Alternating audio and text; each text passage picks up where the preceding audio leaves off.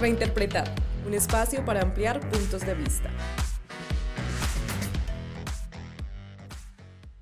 Hola a todos, mi nombre es Juanita Ramos, bienvenidos a este nuevo episodio de Reinterpretar. Hoy estaremos hablando del tema del orgullo gay y estoy con dos invitados, mejor dicho, muy buenos, personas que han hecho mucho por la comunidad a través de sus profesiones. Estoy con Oscar Molina, colega, amigo, periodista y escritor ecuatoriano y estoy con David Alonso, amigo, colega y una persona que hace mucho por la diversidad en Bogotá, en Colombia. ¿Cómo están? Cualquiera que, empiece. Cualquiera que empiece, está bien, está bien. No, ustedes mil gracias por este espacio, estamos súper pendientes de poder conversar un ratito. En general, el orgullo LGBT y las cosas de diversidad. Bueno, muchísimas gracias a ambos por estar acá y voy a empezar ya, ya que arrancamos, un poco como, como hablando de cómo fue crecer siendo personas gays en Latinoamérica. Primero, si quieres, empiezo contigo, David. David y yo nos conocimos y estábamos haciendo como toda la introducción de cómo fue y por qué estás acá. Y un poco porque nosotros nos conocimos ya hace muchos años atrás, cuando yo vivía en Colombia, hace como 10, más de 10 años atrás, y nos conocimos cuando hacíamos un programa eh, que se llamaba Código de Acceso en el periódico El Tiempo en Bogotá, y ahorita estábamos peleando porque él dice que nos conocimos cuando teníamos 16 años y es cuando nos conocimos cuando teníamos 15 años. y fue hace mucho tiempo y a lo largo de, de lo que yo te he podido ver, eh, has, hecho un trabajo como muy fuerte en encontrar no solamente tu identidad, sino en ayudar a otros también a apoyar la diversidad. Nos volvimos a reencontrar cuando yo cubría el Congreso en Colombia y tú estabas trabajando en el Congreso en Colombia. Y quería preguntarte primero eso, digamos, desde que te conocí hasta ahora, ¿cómo ha sido como crecer como una persona diversa en, en Bogotá, en Colombia? Bueno, lo primero es que nos conocimos hace 17 años. ok, esa, es la, esa es la cifra oficial. Esa es la cifra oficial. en esa época, cuando teníamos 15, eh, era un tabú todavía y era muy difícil, ser gay era muy difícil. Eh, yo recuerdo que en esos espacios que compartíamos todavía no se hablaba del tema, en lo que yo procuraba no mencionarlo. Luego, digamos, poco a poco se volvió un, ya ni siquiera algo personal, sino también político y también de mi desarrollo profesional. Hoy por hoy tengo, estoy terminando con la alcaldía de la alcaldesa Claudia López, que se acaba el 31 de diciembre. Estamos terminando un cuatrienio en donde fui el director de diversidad sexual de la alcaldía de Bogotá y desde ahí dirigir la política pública LGBTI y todas las acciones hacia los sectores más vulnerables. Justo en este momento estoy en uno de los barrios más empobrecidos de Bogotá. Ahorita de pronto es algo, tomo en un lugar que me encanta que se llama el Castillo de las Artes y que tiene un -huh. específico en personas trans, en personas habitantes de calle, en personas migrantes. Y eso es lo que hacemos. Excelente y te felicito porque literal es, ha sido como todo un crecimiento y ahora te veo muy en tu salsa, como decimos los colombianos. Y en tu caso, Oscar, Oscar, también por casualidad de la vida y además que las historias de cómo los conoció a cada uno de ustedes son bien bonitas porque Oscar y yo nos conocimos cuando estábamos, trabajamos juntos hace poco y, y, literal fue como, como que nos encontramos en un momento muy vulnerable de nuestras vidas y hemos compartido muchos momentos y puedo decir que es un gran amigo. Así que te quería preguntar a ti lo mismo, Oscar, eh, ¿cómo fue crecer como una persona gay en Ecuador?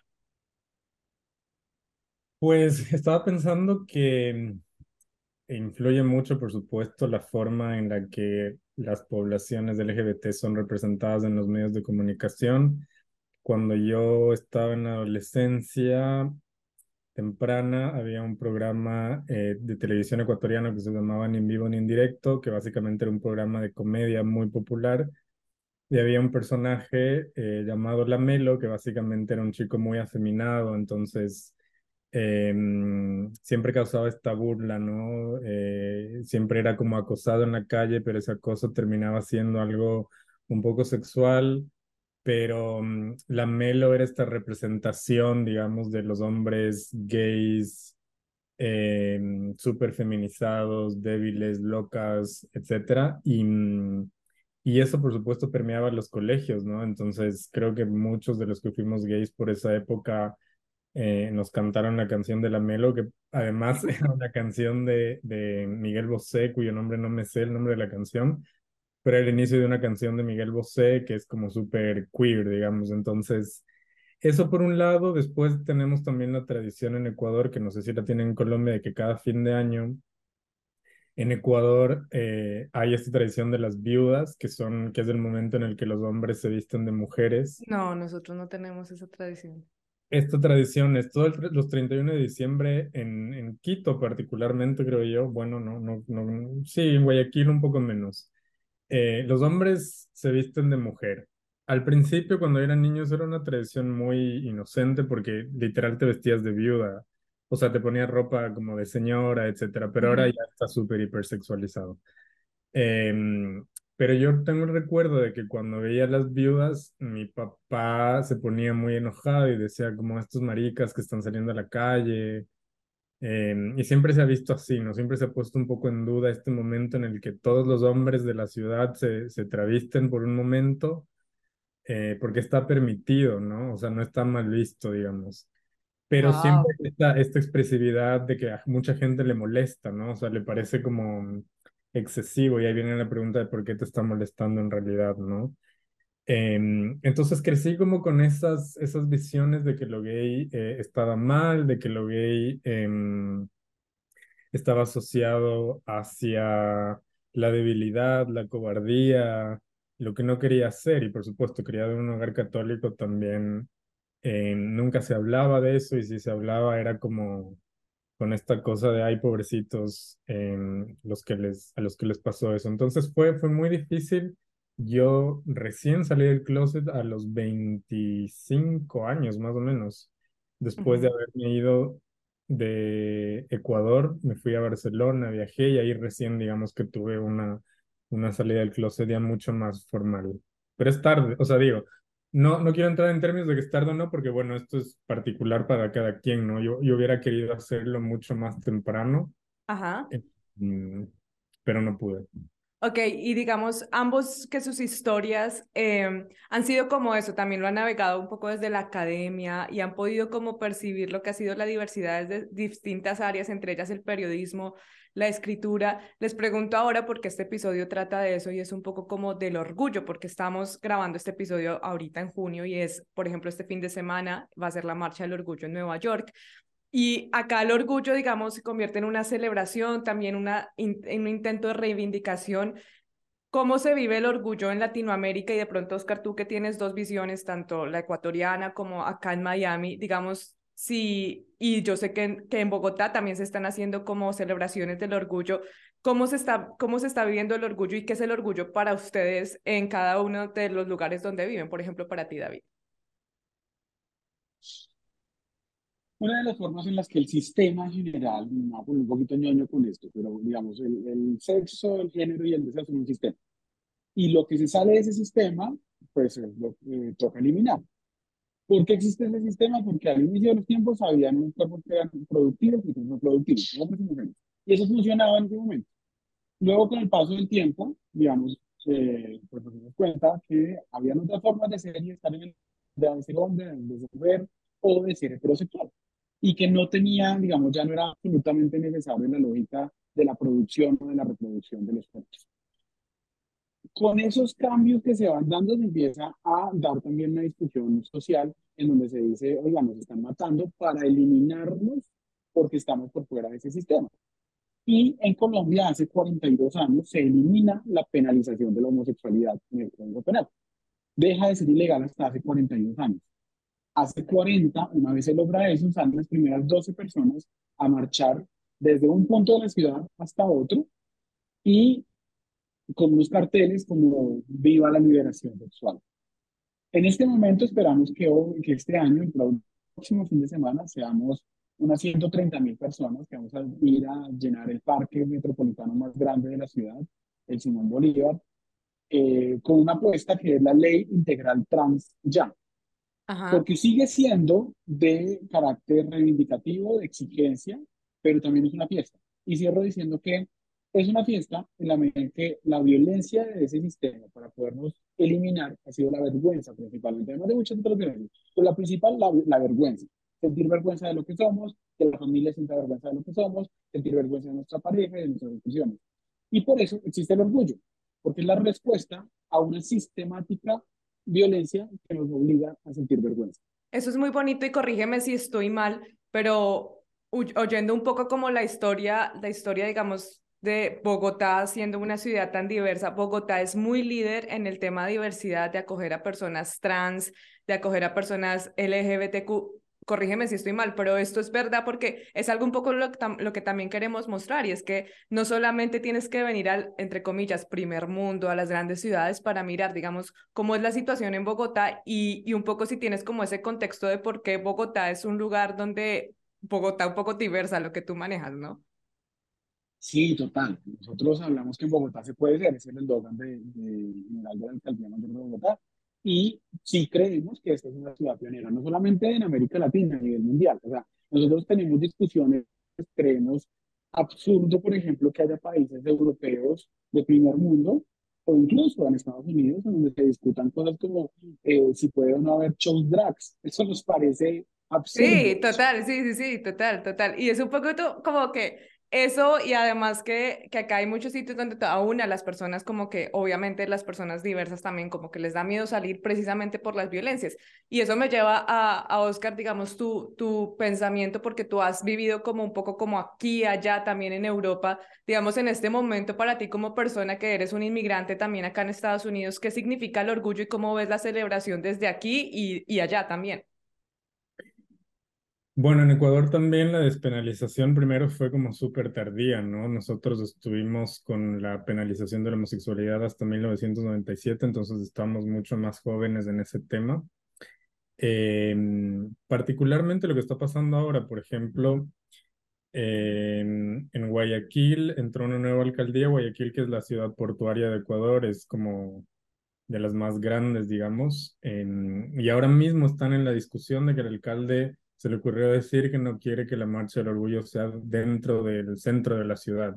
Siempre ha sido dentro del centro, pero ahora el argumento de él es que genera mucho tráfico y que es como improductivo cerrar la ciudad, etc. Y claro, todos estamos diciendo como esta es una discusión que no pasa por el tema productivo, ¿no? O sea, si fuera la procesión de la Virgen, si fuera, no sé, cualquier otra cosa que no sea ver a los maricas tomándose la calle, en es lo complicado. Entonces, eso es lo que me lleva fuera la celebración de año, año Nuevo. Fuera la celebración de Año Nuevo, o el mismo carnaval, que a veces también tiene como escenas mucho más violentas, digamos, de lo que uno puede creer. Ajá. Eh, más descontroladas, porque siempre el argumento es, ¿no? Como qué dirán los niños al ver, digamos, el orgullo.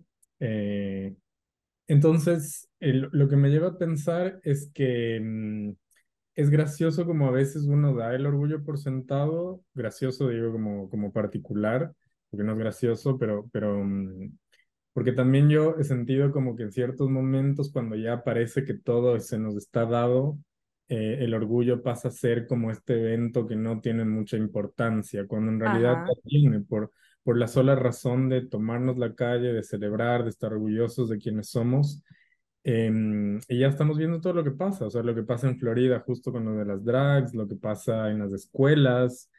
Em, entonces yo siento que sigue siendo un espacio de, de, celebración. Creo que no hay que olvidarse, por supuesto, que es una marcha reivindicativa y que siempre está atravesada por, por consecución de derechos, por recordar qué es lo que, lo que hemos logrado, qué es lo que falta lograr, y eso obviamente es distinto en cada ciudad. Pero... Mm, Claro, o sea, ves una marcha como Nueva York una marcha como la, la de South Beach, que son ya muy eh, corporativas. Y en cierto momento, fíjate lo que pasó ahora también, ¿no? Muchas de las corporaciones en junio empezaron a quitar logos aquí en Estados Unidos, ¿no? Antes ponían y ahora los quitaron. Entonces viene de nuevo esta discusión también, ¿no? A veces la comunidad se ha quejado mucho de que, de que la marcha está muy mercantilizada y estoy de acuerdo con eso, pero ahora también, como alguien decía en Twitter, sí es terrible que en cambio, así sea por gesto, Ajá. dado la bandera. Porque el hecho de que ese gesto exista por la razón que sea, es meritorio para, para alguien que todavía está en el closet, para alguien que está como intentando eh, procesar su identidad.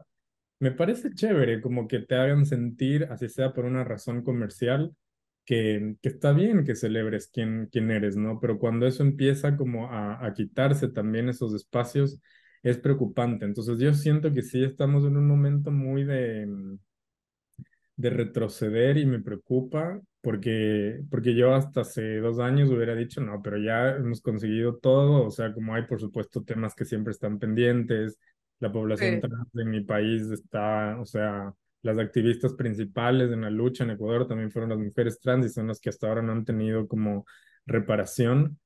Em, pero ya la lucha vuelve al punto cero, o sea, estamos de nuevo solamente en la discusión en ciertos lugares como de si está bien o mal ser gay, entonces da, da miedo porque eso puede, puede haber una retrocesión de derechos, ¿no? O sea, nunca está garantizado, siempre estamos como en un punto de vulnerabilidad raro. Claro, y además que insistir un poco, o sea, yo estoy totalmente de acuerdo que nosotros lo vivimos a diario también acá en Estados Unidos y no solamente, o sea, por ejemplo, eh, el aborto también acá, o sea, que tú ves países latinoamericanos avanzando en el derecho y acá totalmente estamos retrocediendo. Y querías hacerles como una pregunta un poco también más personal, ¿no? Y es el tema, lo que, lo que ustedes dos están hablando es un poco como de la reivindicación, de la representación, de que otras personas eh, gays se puedan ver representadas en estas marchas, en este tipo de celebraciones, en este tipo de reivindicaciones.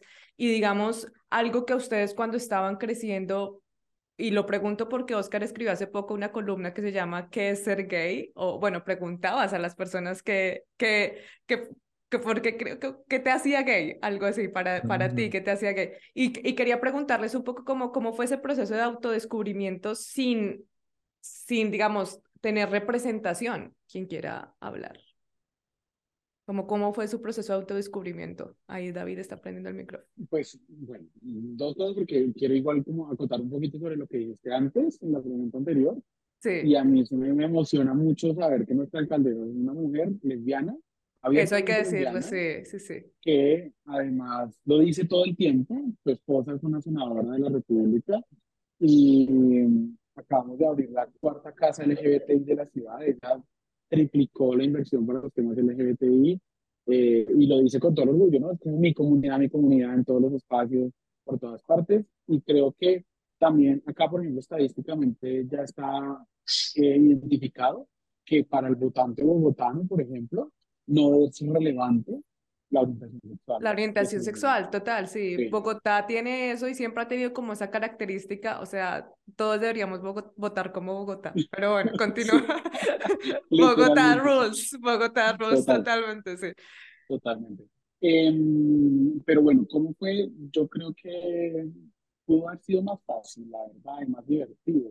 Yo veo, por ejemplo, en este momento jóvenes que tienen series, películas, referentes, arte, Sí, no, yo lo máximo es cuando sacaron eh, Secreto en la Montaña, Rock Montaña.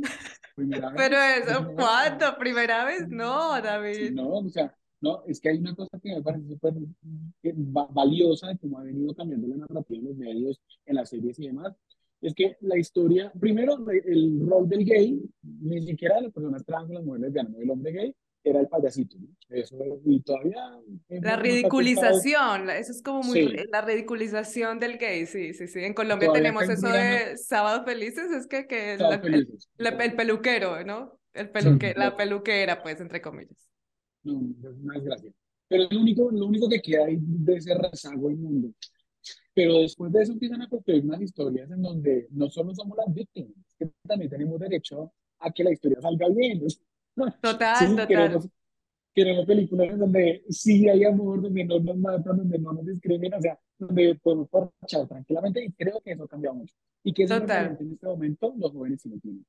Uy, total. Y por ejemplo, que también tu historia, y a, y a, eso un poco lo que iba era como tu historia. Yo sé que tú estudiaste en un colegio religioso, que, que tus padres son unas personas mayores también, o sea, si mal no recuerdo. Y, y cómo, digamos, cómo fue como descubrirse ahí, además que, que de repente tu trabajo se ha convertido como eso, como la búsqueda también de la diversidad y el apoyar a otras personas, ¿no? No, pues yo tengo un trabajo que cada vez que me presento laboralmente me saca del closet, eso es inmediato. soy el director de diversidad sexual. eh, y no sé cuántas personas me pasaron, pero bueno. Eh, pero por ejemplo, mis papás, lo más relajado de la vida, en el colegio, yo, yo estudié con curas, pero los curas también lo más relajado de la vida además como con una apuesta muy de significación de derechos. Yo creo que esa gente fue también la que impulsó como, venga, háganle, reclame sus vainas, eh, y por eso estoy ahí, ¿no? También porque, por ejemplo, todo ese camino me llevó políticamente a acercarme a personas que defendieran la causa. Y entre esas estaba Claudia López y yo estoy trabajando con ella. Claro, y, el, y, el, y ese ha sido el camino y precisamente por eso resalto mucho porque yo he conocido tu camino y ha sido el camino de exploración y qué chévere que a través de ese camino también otros hayan tenido como esa luz. Y también yo sé que Oscar, tú también como que tuviste como, cómo fue como ese autodescubrimiento sin tener representación, o sea, que como dice David, o sea, un poco como que te hubiese gustado también saber y, y qué herramientas tuviste en ese momento, ¿no? ¿Qué te hubiese gustado tener también y a qué se puede uno aferrar cuando está creciendo sin mucha representación y mucha información, ¿no? Bueno, yo pues ahora que lo dices y, y, quiero como también hacer una reivindicación de este escritor maravilloso, creo que no sé si es bogotano, creo que no era bogotano, Fernando Molano Vargas. Eh, no sé si, si, saben de él, pero bueno. Eh, pero, pero escribió en Bogotá. Y escribió en Bogotá, Pero, creo, pero creo que era de Barranquilla o Medellín, no sé, debería saber esto porque Creo que es paisa. Particularmente, por ejemplo, eso es algo que yo he sentido ahora. Después de leer Un beso de Dick, la novela de él, que es una novela de adolescentes, digo, a mí me habría encantado leer esto como cuando yo era adolescente. O sea, leer en esta novela, eh, porque me parece un tratamiento muy bello sobre, sobre una historia de amor, ¿no? Eh, muy, muy de la sensualidad, que también me parece lindo, y, y, atravesado por esto del fútbol, que también es un espacio generalmente pensado como no para gays. Em, entonces me habría gustado tener eso, me habría gustado tener más películas, un, un Love Simon con todo lo, lo, lo cursi que pueda hacer, pero no, no sé, las series que, que, que no tuve. Yo, o sea, estaba pensando que por algo creo que esta canción Beautiful de Cristina Aguilera, cuando yo la escuché siendo gay y adolescente, para mí fue como, me está hablando a mí ver el video, ¿no? Y como esta cosa de You're beautiful no matter what they say, o sea, era como un poco de fortaleza ahí de, sí, o sea, todo va a estar bien. Me habría gustado esas campañas que ahora también están en duda y qué chistoso, ¿no? Como no siempre está del todo perfecto cuando sales del closet, pero sí que, que está bien después de, de aceptar.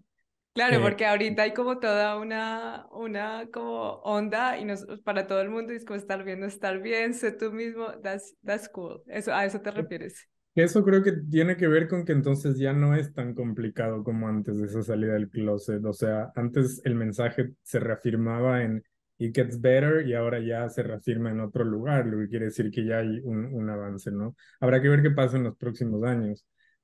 Pero yo creo, o sea, particularmente para mí la literatura sí fue importante. Creo que cuando leí a Pedro Lemebel, eh, este escritor chileno, yo por primera vez encontré como una fuerza así, una voz que decía, bueno, ahora sí alguien entiende lo que me está pasando Em, y sobre todo porque yo siento que yo estaba, mi exploración de la homosexualidad en ese entonces estaba yendo mucho por, por la emoción, por lo artístico, por lo tierno, y, y, no se hablaba mucho de eso. O sea, lo sexual no era tanto como al principio, em, porque claro, además tenía miedo y tenía como muchos, muchas cosas en la cabeza del pecado y etcétera.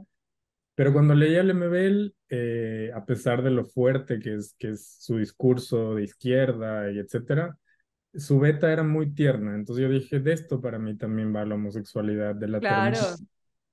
Desde esa vinculación, desde eso, de sentirte vulnerable, de sentirte abierto al mundo. Entonces, para mí él fue como una primera figura que, que me hizo sentirme en calma. Y me encanta que digas esto porque me lleva como a, lo que voy ahorita lo siguiente y es como, qué lindo que no solamente se hable de la parte sexual, ¿no? Porque cada vez que te dicen eh, diversidad sexual, pues tú imaginas, o sea, todo, todo se va como a la parte sexual, sino también hay emociones, sentimiento, ternura, ¿no? Como la diversidad emocional, digámoslo de alguna manera. Pero ¿cuál es el sentimiento de ustedes también con esa romantización y esa comercialización de lo gay ahora y de lo diverso? Porque mucha gente, así como pasa con los derechos reproductivos de las mujeres, se, se junta de eso y se pega de eso como para romantizar un poco la experiencia, ¿no? Y ustedes que lo ven, tú que lo has vivido también, Oscar, a través del periodismo y escribes sobre eso, y David que está como en el terreno en una ciudad de Latinoamérica como es Bogotá, ¿Cuál es el sentimiento de ustedes, con, digamos, con la romantización y la comercialización de, de lo que es el orgullo ahora? ¿Cuál es tu sentimiento, David? Pedro Lemebel decía en su, en su poema Manifiesto Hablo por mi diferencia, decía, no le hablo de sacarlo y meterlo y meterlo y sacarlo, le hablo de ternura, compañero. Y eso creo que es también lo que Oscar dice. O sea, nosotros también tenemos derecho a hacer cursis y a soñarnos esa romantización y a pegarnos. Y ustedes dos son muy cursis. Sí, total. ¿no? Y pues bueno, el amor al final es una Acá estamos tres cursis hablando, vamos a llorar todos. Bueno, continúa. No, el amor al final es una desgracia, pero, pero tenemos derecho a creer en eso. Sí, pues. Y a que haya historias idílicas y que haya un Romeo y Julieta porque los heterosexuales no pueden tener su Romeo y Julieta no, no, tener una versión así? Yo creo que sí, que vale la pena que tengamos siempre, siempre la historia de los gays termina uno muerto o separados o agarrados, siempre, o sea, es como, venga, dejemos soñar un poquito con que algo funciona. Claro. Y por ejemplo, cuando tú ves, digamos, esto en terreno, y, y, te lo pregunto un poco como la, la comercialización, un poco de lo que pasa con lo con lo gay ahorita, ¿no? Con el tema del orgullo, digamos, ¿hay un tema que tú resientes ahí cuando tú trabajas en terreno o, o no lo ves tan así como se ve acá en Estados Unidos, que sí es la comercialización haciendo? Yo, yo no tengo problema con eso, la verdad. Yo creo que si se puede llegar a más personas a través de eso, pues está bien. Si esa es la forma en la que una familia cambia su perspectiva, porque AT&T, no sé qué, sacó una campaña, pues hágalo. O sea, en último, lo que queremos es vivir mejor, más allá de si esto le da plata o no le da plata a una empresa. Y no creo tampoco que le dé plata, o sea, no creo que sea tampoco... Y prefiero que lo rentable sea eso y no que lo rentable sea el discurso de odio o la discriminación. Eso sí me preocuparía y a eso sí lo criticaría Entonces, la verdad me parece que frente a un marco de derechos tan frágil, tan vulnerable, entrar a discutir sobre si hay pinkwashing o no, es como, o sea, más bien trabajemos en que esa empresa que está está la bandera se comprometa también en contratar personas trans, por ejemplo. Claro, o sea, exacto. Y eso es un poco como, como, como, como el punto, ¿no? De pronto es como, como claro, como cómo comprometer a toda esa persona que empieza a hablar como, no sé, o sea, como canales de televisión eh, que sacan personas diciendo yo soy aliado, yo soy aliado, como, como ese tipo de cosas de es como, cómo comprometer a esas personas, no con que digas que eres aliado, sino con que contrates más personas LGBTQ, ¿no? Si me entiendes, creo que eso es un poco a lo que vas. ¿Tú te sientes incómodo con la digamos, comercialización, romantización de todo esto, Oscar, en el mes del orgullo? Em, pues creo que como te decía, de un punto donde sí, digamos, porque a veces también el deber ser obliga a, a ser como hipercrítico con todo, eh, pero siento que estamos en un momento donde de nuevo no doy por sentado que quizá el próximo año no puede haber orgullo porque a alguien se le canta, entonces ya Total, no sí ya, ya no me preocupa tanto que, que, que, las marcas se apropien o que te regalen un abanico con, de Coca-Cola, porque siento que de nuevo estamos en la discusión de que nuestras vidas están nuevamente puestas en, bajo el foco. Así que a mí, a mí realmente no me preocupa, más que la romantización, me preocupa las miradas paternalistas también sobre, sobre, sobre la experiencia gay y, y, hablo un poco desde la cuestión de los productos culturales, ¿no? También, o sea, no se trata tampoco de, de pintarnos a las personas homosexuales como ángeles bajados del cielo, creo que es importante abordarnos en nuestra complejidad también, o sea, pero ese punto, o sea, no estamos todavía ahí, todavía necesitamos una representación eh, que sea por lo pronto friendly en teoría para que entre en los mercados mainstream, no tan rompedora en ciertos momentos. Em, pero yo tampoco tengo problema, o sea, siento que ahora mismo, insisto, creo que eso, esas cosas a veces uno eh, que quizá no las vive no se puede dar cuenta, pero para mí es tan importante, por ejemplo, ahora mismo que en, lo que está pasando en Florida, el otro día estaba caminando y vi una casa donde tenían una bandera que, o sea, se notaba que habían hecho como un, una, un cartel ellos mismos diciendo aquí vive una familia gay y aquí apoyamos como todo lo gay, etcétera, y, y el Love Wins que en su momento yo hubiera dicho como, ay, qué, o sea, qué... Qué necesidad, sí, o whatever, sí, pero, ahora... Sí, cuando terminé y vi eso dije, wow, qué gesto valiente incluso, porque yo no sé si va a salir algún idiota a, a, atacar la casa o, o no sé, o sea, entonces no doy por sentado que es importante poner una bandera por la razón que sea, pero creo que esos son, o sea, digo, como, como para las mujeres,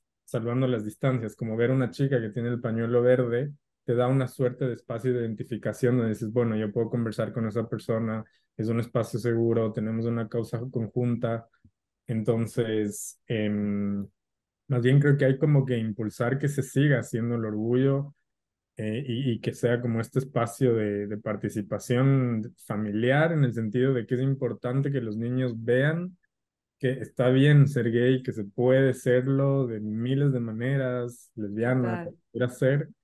Eh, Aquí en Latinoamérica en mm. todo lado, si, si lo quieren ser. Ahora, como ustedes mismos dijeron, nos vamos a poner un poco cursis y quisiera, porque armábamos la cursilería en este lugar, eh, pero quisiera preguntarle o, que ustedes les digan desde la posición en la que ustedes están, a una posición en la cual admiro mucho en ambos, y es ustedes qué le dirían a ese, a ese yo adolescente, a ese yo pequeño, ¿no? Desde ahora donde ustedes están, digamos, ese yo que estaba un poco confundido buscando representación, ¿ustedes qué le dirían en sus propias palabras?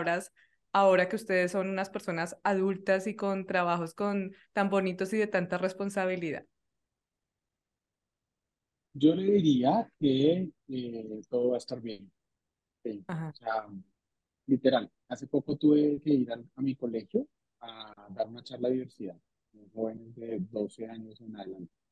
Y al final les dije eso, todo va a estar bien.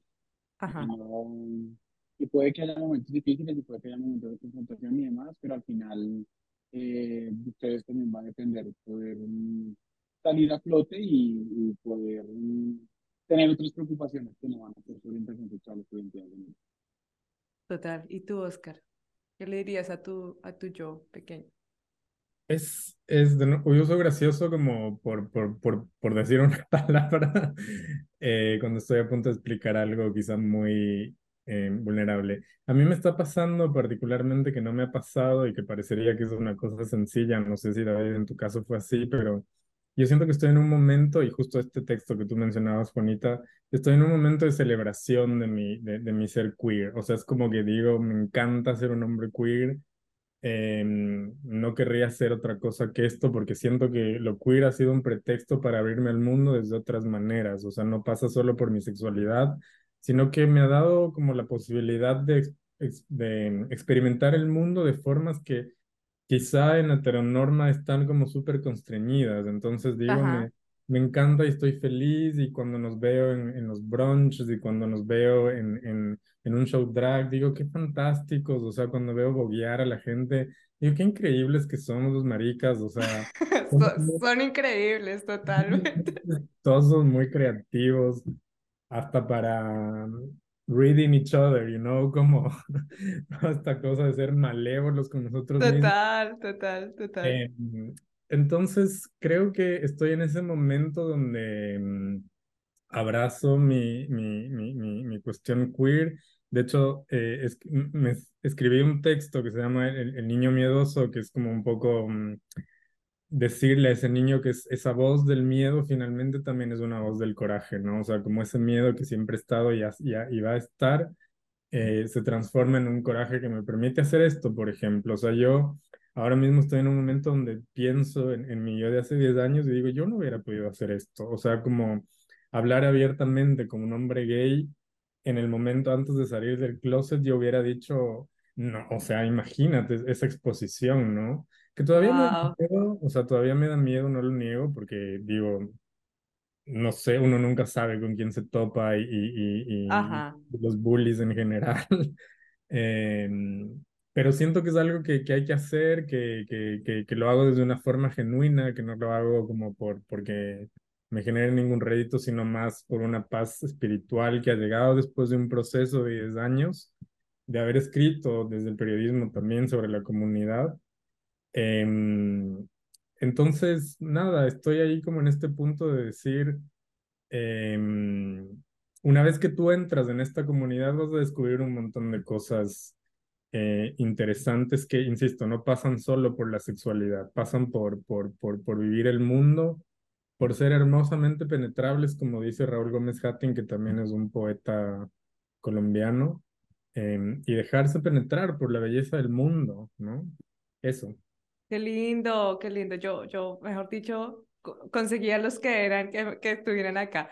Y para terminar y cerrar, porque además ah, todos ustedes tienen unos puntos de vista bastante hermosos, David nos iba a hacer un tour y quiero que hables un poco como de tu trabajo ahora. ¿Qué haces y qué hace una persona que se dedica a liderar el tema diversidad en Bogotá? Nos ibas a hacer un tour para las personas que nos están viendo en YouTube. Em, y los que nos escuchan en Spotify y en otras plataformas, pues, pues también pueden ver el video ahí. A ver, ¿dónde estás? Este es el barrio Santa Fe. Ajá. Esta de acá es un lugar que se llama La Piscina, que era un prostíbulo, hacia allá es el centro de Bogotá. Y estamos en la zona de prostitución de Bogotá. Voy a hacer un recorrido muy rápido. Esto era un lugar que se llamaba El Castillo y era un lugar de prostitución. Ahí estás dentro del castillo, estás dentro de lo que era el castillo. Estoy dentro del castillo. Wow. Acá estas de, de prostitución, sí, de, ahora el baile. Ahí te estás, te estás, te estás entrecortando, pero sí sé que me estás diciendo como que hay como baile y estas personas que están bailando ahí, que son como personas de la comunidad LGBTQ, ¿sí? No solamente. Miren ahora que es este lugar, que era un lugar, todo esto eran salones de, de, de prostitución. Y ahora tiene un jardín infantil, tiene un montón de lugares espectaculares y yo estoy en un evento, pero hay un momentico acá, quiero que lo vean, en, en esta área que era donde se hacían los shows. Ya, y ahora hay pintura y todo. la barra y este es el lugar, voy a salir rápidamente para mostrarle por qué. Este lugar que tiene, así como toda la zona más peligrosa de Bogotá, ahora es un lugar para el arte. Y eh, se le quitó por extensión de dominio a las mafias del narcotráfico y se convirtió en un lugar para la formación artística, para la validación de bachillerato, para un montón de cosas súper poderosas, sobre todo con personas migrantes, con personas en habitabilidad de calle, con niños, niñas y con personas trans específicamente. Eso es la diversidad. ¿Para qué decir más? Y con todo ese tour nos has dado una muestra hermosa de lo que es la diversidad y lo que se puede ser. Y también quiero que Oscar me hable un poco también de su trabajo y gracias por ese tour, que nostalgia Bogotá, ya, que nostalgia Bogotá y gracias por ese tour, pero Oscar, eh, en tu caso, que tú haces también un trabajo desde la escritura, cuéntame un poco cómo, en qué estás trabajando ahora y, y qué te ha ayudado la diversidad en tu trabajo. Pues yo estoy en un proceso de escritura literaria donde mm, estoy interconectando lo queer con lo animal, por ejemplo, que siento que, no lo digo yo, es como, son dos cosas que se, mm, se interconectan. De hecho, me dejo guiar mucho por lo que leí una entrevista hace poco de Brigitte Baptiste en El País, donde ella decía, la naturaleza es queer, ¿no? Y, y es queer desde la cuestión de la adaptación yo creo que todo lo que implica una exploración es queer. Entonces la escritura es muy queer porque te implica explorarte, te implica em, indagar mucho en cosas que quizá tú a veces no estás dispuesto a indagar. Em, por ahora estoy haciéndolo eso a través de la literatura, digo, es, ha sido interesante también para mí como... Em, no despegarme de eso porque también hay veces como esta cosa de he escuchado escritores o escritoras que no les interesa que les lean como escritores LGBT, pero yo digo, bueno, por lo pronto es parte de mi identidad. No estoy haciendo historias necesariamente Disney que digan eh, ser gay está bien, sino más bien poniendo en cuestión mis personajes son LGBT, no todos, pero digo, es parte de lo que conozco.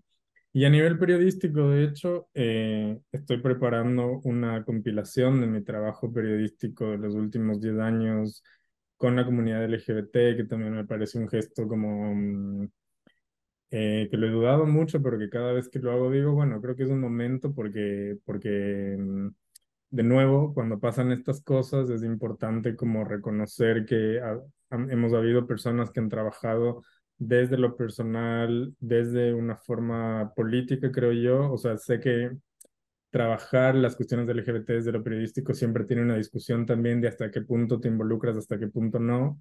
Ajá. Mm, Pero digo, o sea, evidentemente no puedo ser imparcial frente a una realidad que me toca, trato de hacerlo de la mejor manera posible. Entonces, ahora mismo estoy en ese proceso de revisitar mi trabajo y decir, bueno, he escrito de esto durante mucho tiempo y siento que las mismas cosas que, que parecían ya em, cerradas siguen siendo como cosas que son importantes de, de, de discutir, porque al, al final a lo que voy es que siento que eh, la diversidad siempre nos beneficia a todos, digo, o sea, como la, diversidad tiene que ver con un montón de cosas y, y, es nada más que estar abierto a vivir tu mundo de manera que no sea tan cerrada, o sea, como no, no, no, no censurarte tú mismo, o sea. Total, yo creo que uno se convierte en un ser mucho más feliz cuando se abre la posibilidad de ver no solamente lo que ustedes dicen, la sexualidad, sino el amor, las emociones, con una mente un poco mucho más abierta. Y yo le quiero, les quiero dar las gracias por estar acá. Yo estoy más que segura que, por ejemplo, David hará seguirá haciendo un trabajo impresionante, así que síganlo, apoyen el trabajo que está haciendo. Igual Oscar, por Oscar obviamente lo van, van a tener que leerlo porque su trabajo es maravilloso. Y no sé si alguno de ustedes quiere mencionar algo para, para, para cerrar. Sí, tenemos un montón de cosas y alguien de Bogotá está siguiéndonos. Estamos en pleno festival, tenemos la marcha el, el próximo 2 de julio.